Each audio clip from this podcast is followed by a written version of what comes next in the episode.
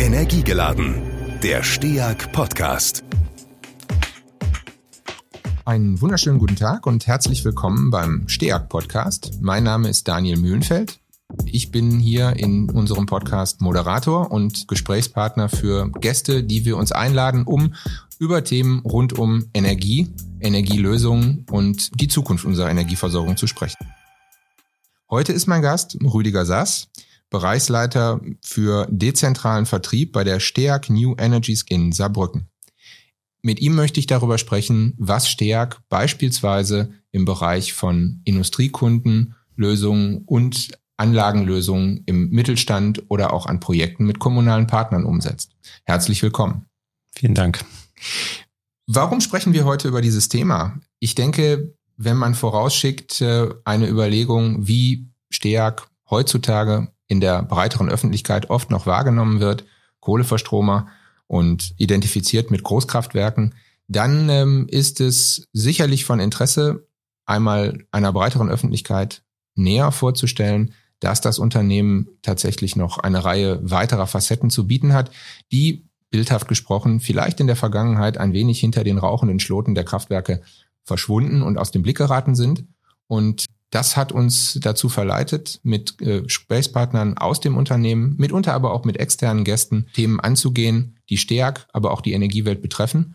Und deswegen sitzen wir heute hier. Und meine Frage an Rüdiger Sass zum Einstieg in unser heutiges Gespräch lautet, seit wann ist Steag eigentlich in dem Bereich unterwegs? Ja, das ist eine ganz spannende Frage, weil tatsächlich das, was du gerade erzählt hast, dass die äh, STEAG eher als äh, Kohleverstromer wahrgenommen wird, was zunächst ja auch erstmal richtig ist. Aber eben halt seit 1961 sind wir im Prinzip schon im Contracting dabei und interessanterweise auch dort mit einer Anlage, die auch kohlebasiert war. Mhm. Kohlebasiert war dann sozusagen die Idee mit äh, kleinen Stationen in die Welt hinaus zu gehen und dieses zu verbreiten. Und in, in der Stadt Winden, ähm, das war also unsere erste Anlage, traf das auch auf offene Arme. Die Stadtväter haben sich dort sehr bewusst für Kohle eingestiegen. Ja. Immerhin 16 Jahre nach Kriegsende war die Versorgungssicherheit ein wesentlicher Grund für diese Entscheidung, heimische Energie zu nehmen. Es hat sich mittlerweile massiv gewandelt. Heute steht dort eine sehr moderne, sehr effiziente Anlage die unter anderem Kraft-Wärme-Kopplung, die die Stadt versorgt. Wir sind dort mit einem Primärenergiefaktor bei unter 0,5, 0,46. Also ein sehr guter Wert, wenn man so den Blick in die Fernwärmewelt richtet und sind dort eben halt jetzt ganz woanders angekommen, als wir mal ursprünglich gestartet sind. Mhm. Da schließen sich jetzt für mich zwei kurze, gewissermaßen technische Nachfragen an, weil vielleicht der ein oder andere Hörer mit den Begrifflichkeiten nicht sofort vertraut ist. Contracting, Primärenergiefaktor, kannst du das vielleicht nochmal kurz einordnen, was man sich darunter vorzustellen hat? Fangen wir vielleicht mal mit dem Primärenergiefaktor an. Das, das ist die, die eingesetzte Energie, die dort äh, von der Quelle sozusagen bis hin zum Endverbraucher geht und dort diesen Faktor, äh, also wenn da sozusagen mehr regenerativer Anteil dabei ist, sinkt dieser Wert. Also Kraft-Wärme-Kopplung senkt zum Beispiel den Wert, weil eben halt Strom und Wärme an einer Quelle erzeugt werden und drückt eben halt den Primärenergiefaktor. Setze ich heute zum Beispiel Gas ein in einem, in, in einem normalen Haushaltskessel, liegt dieser Faktor bei 1,1. Das heißt also, die heimische Anlage nimmt eben halt von außen Energie, verarbeitet die mit Verlusten und liefert dann entsprechend Wärme. Und je mehr ich sozusagen regenerative Elemente dort mit einbringe, Kraft-Wärme-Kopplung eben mit einbringe, Biomassen, umso besser wird's. Das heißt, ähm, für unsere, für unsere Zuhörer kann man über den Daumen sagen, je niedriger der Wert, desto effizienter ist die Art und Weise der Erzeugung. Ja, verkürzt kann man das so sagen. Auch die Tatsache, bevor wir zum Stichwort äh, Contracting vielleicht nochmal kommen, dass wir über Winnenden sprechen ähm, in Baden-Württemberg, ist ja vielleicht etwas, was im Kontext mit Steag äh, aufmerken lässt. Das macht, glaube ich, deutlich, es ist nicht nur ein Unternehmen gewissermaßen der Rohindustrie, sondern eins, das von Anfang an auch durchaus äh, bundesweit und auch ähm, letztendlich über die Grenzen des Landes hinaus unterwegs gewesen ist. Ich finde, auch das ist schon erwähnenswert an dem Punkt. Aber lass uns nochmal kurz zum, zum Stichwort Contracting was sagen und dann vielleicht nochmal auf andere Beispiele eingehen. Mhm. Stichwort Contracting. Da ist es so, dass der Contractinggeber, also im Prinzip wir, eine technische Dienstleistung äh, zur Verfügung stellt und die setzt sich aus verschiedenen Komponenten zusammen. Das ist die Planung, der Bau, die Finanzierung, der Betrieb, die laufende Optimierung im Betrieb. Das kann sozusagen Contracting umfassen. Da ist der Markt, sagen wir mal, sehr, ja, ich sag mal, es gibt äh, viele oder vier, fünf große Contracting-Unternehmen, die ungefähr so 25 Prozent des Marktes auch darstellen. Dazu gehören auch wir. Und äh, dann gibt es aber auch viele kleinere, auch teilweise in Stadtwerkegröße, die eben halt dies in einem viel kleineren Rahmen anbieten, die also eben halt mal ein kleines BRKW irgendwo hinstellen, ein eine kleine, eine kleine Dienstleistung ähm, vergeben, die eben halt nicht so, möglicherweise nicht so umfangreich ist. Du hast das gerade so ähm, im Vorbeigehen gewissermaßen gesagt. Es gibt ein paar größere Akteure auf dem Markt, dazu gehören auch wir. Wie, wie würdest du die Bandbreite ähm, beschreiben oder vermessen, äh, innerhalb derer sich, sich Steag als einer der größeren Anbieter ähm, auf dem Feld bewegt? Also du hast gerade äh, Wärmenetze angesprochen. Vielleicht gibst du noch mal ein paar Beispiele, was äh, sozusagen da zum, zum Leistungsspektrum gehört, das, das Steag anbietet. Ja, äh, das unterliegt natürlich einem Wandel, das muss man ganz klar sagen. Aber heute, wir sind vorne mit dabei, das definitiv. Wir haben ein sehr, sehr umfangreiches Paket äh, für die Industrie geschnürt, die natürlich auch auf Komponenten des Konzerns zurückgreift. Ähm, ich sag mal, ein Beispiel ist, äh, wir setzen PV auch ein, wenn der Industriekunde es möchte. Das holen wir uns eben halt dann von einem Schwesterunternehmen. Aber wir sind natürlich dabei. Zunächst einmal schauen wir auf die, das Unternehmen, das Industrieunternehmen selber, überlegen, äh, nachdem wir Daten erhalten haben, was wir dort machen können, wie wir optimieren können, Effizienzen steigern. Das ist ja ein wesentlicher Teil, um, sagen wir mal, in dieser Dekarbonisierung, großes Wort, aber in der Dekarbonisierung eben halt auch voranzukommen. Auch diese Unternehmen müssen ja in den nächsten Jahren erhebliche Anstrengungen unternehmen. Wir setzen dort das in kleinere Bereiche, also nicht nur die im, im, Heizwerk, sondern eben halt dann auch in den Anlagen. Also Druckluft ist ein, ein Schwerpunktthema ähm, in die im Bereich der Abgase, äh, sogenannte TNVs, also thermische Nachverbrennung. Auch da bedienen wir uns Elemente von einer Schwester. Also viele Komponenten, die wir eben halt dort mit einbringen können, um den Unternehmen ein, äh, ein rundum sorglos Paket zu geben. Das heißt also ähm, in Abwandlung ähm, eines berühmten geflügelten Wortes, wir können alles sogar Hochdeutsch, ähm, was das Thema Energie angeht, äh, kann man vielleicht so sagen. Da ist der, Unbedingt, ja. Da, da ist der Konzernverbund ein strategischer Vorteil, mhm. den der ein oder andere Mitbewerber so vielleicht nicht hat. Ne? Auf jeden Fall. Ähm, ich glaube vor allen Dingen, also bei STEAG arbeiten, das hat man ja in den letzten Jahren auch in der Kraftwirtschaft äh, gesehen, hervorragende Ingenieure, ähm, die kann man dort natürlich einsetzen. Und äh, sag mal, das äh, tun wir ja auch.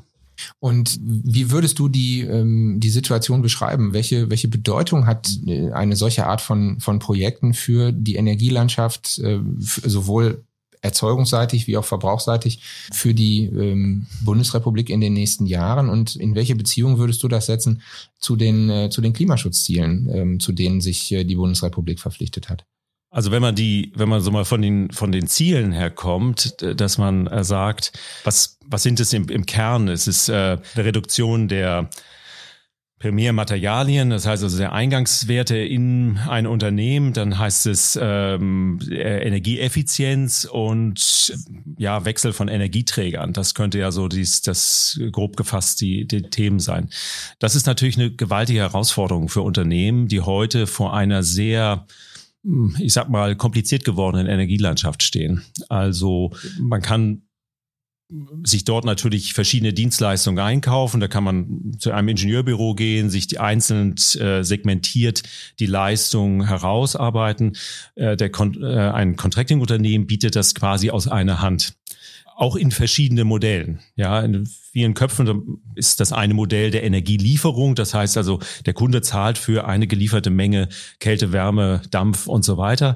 Ähm, das hat sich mittlerweile geändert. Da gibt es viele partnerschaftliche Modelle, die halt die Ziele eben halt zu erreichen. Und wir setzen vor allen Dingen dort an, wo man Energieeffizienz verbessern kann und äh, möglicherweise auch beim Energieträger. Also mhm. Energieträger könnte oder kann ein Teil der Lösung sein, wenn wir zu Kunden geht. Man muss immer sehen, also Contracting ist der Maßanzug. Ja. Das ist äh, nicht äh, die Stangenware. Das muss man äh, ganz klar, das ist auf den einzelnen Kunden heruntergebrochen. Und das ist natürlich was, ähm, wo die über lange Jahre hinweg erworbene Erfahrung ähm, des Unternehmens ähm, beim Betrieb, äh, bei der Planung und ähm, der Bewirtschaftung komplexer Energieanlagen sich dann irgendwo auszahlt. Ne? Also es wird vielleicht kleinteiliger, aber deswegen beileibe nicht uninteressanter, so wie ich das verstehe. Kann man das so?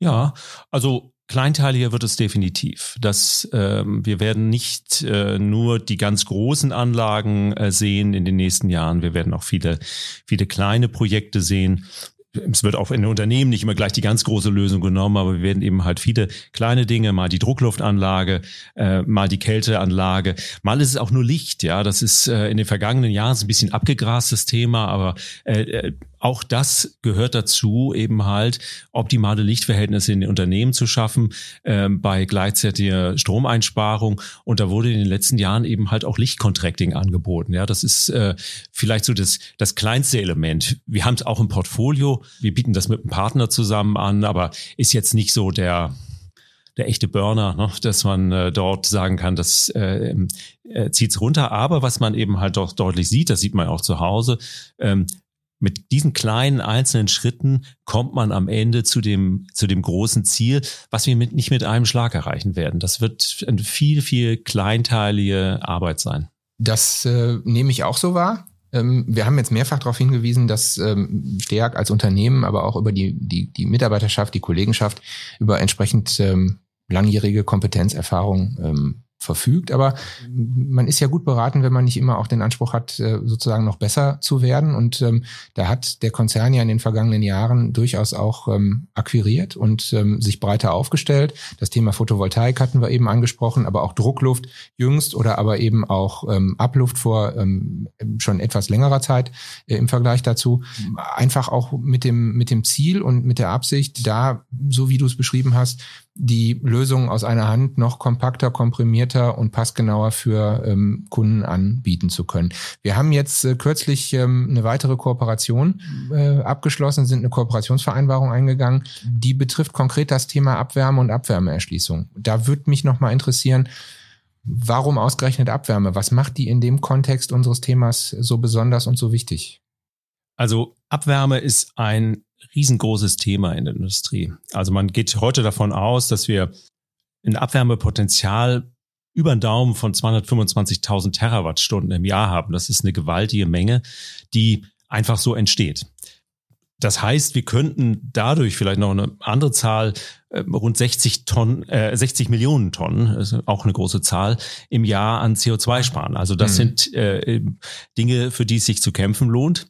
Und aber Abwärme hat ein kleines Problem, weil Abwärme liegt nicht immer nur in äh, gleichförmigen äh, hohen äh, Temperaturmengen, die man sofort umsetzen kann, vor, sondern sie liegen häufig naja, das ist phasenweise, je nach Produktionsart. Äh, sie liegen mit ähm, anderen Temperaturniveaus ähm, im Unternehmen vor. Und die muss man, diese, diese Dinge muss man sehen und im Zweifel dann auch heben. Ähm, das ist eigentlich eine Idee, dass man eben halt dort, hast die Kooperation angesprochen, ist genau richtig, ist ein spannendes Thema, weil es äh, letztendlich ein, ein toller äh, Speicher ist, den man dort äh, zur Verfügung hat, der vor allen Dingen hohe Temperaturen äh, verarbeiten kann. Das ist also alles so in, in äh, dort, wo hohe Temperaturen anfallen, ob jetzt kontinuierlich oder diskontinuierlich, das ist dann am Ende egal, dass man dies einsetzen kann.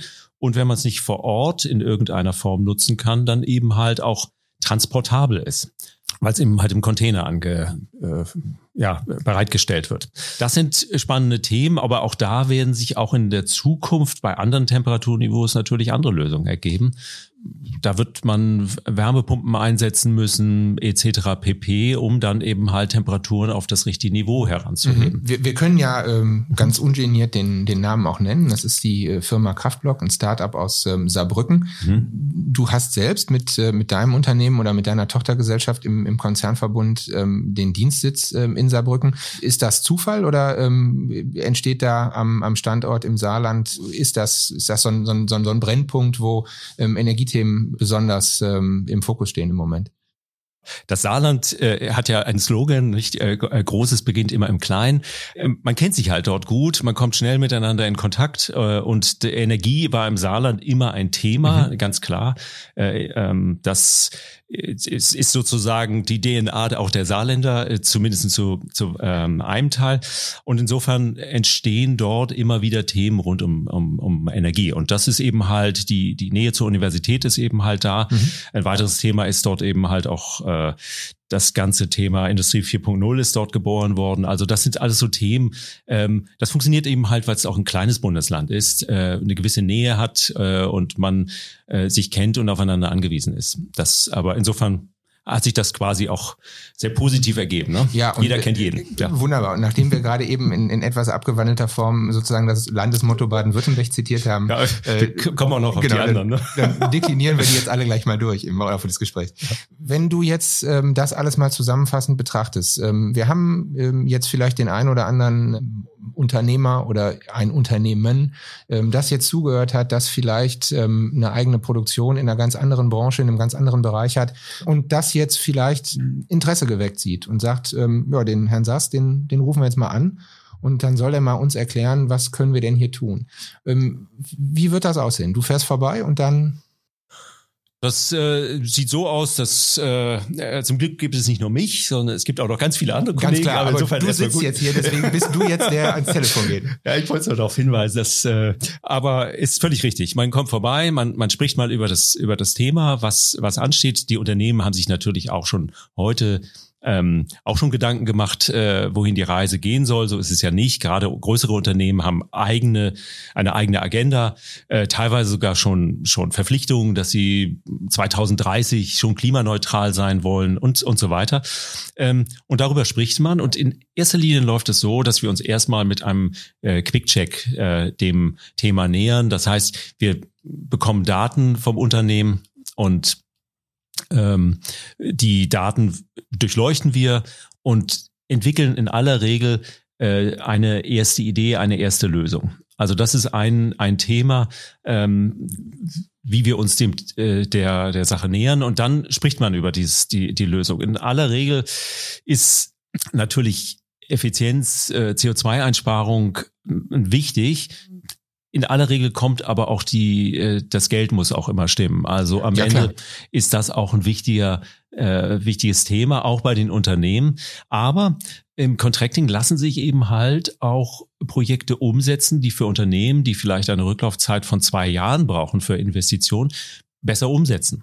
Mhm. Und das äh, ist sozusagen äh, das Angebot, was wir dem Unternehmen dann auch machen können.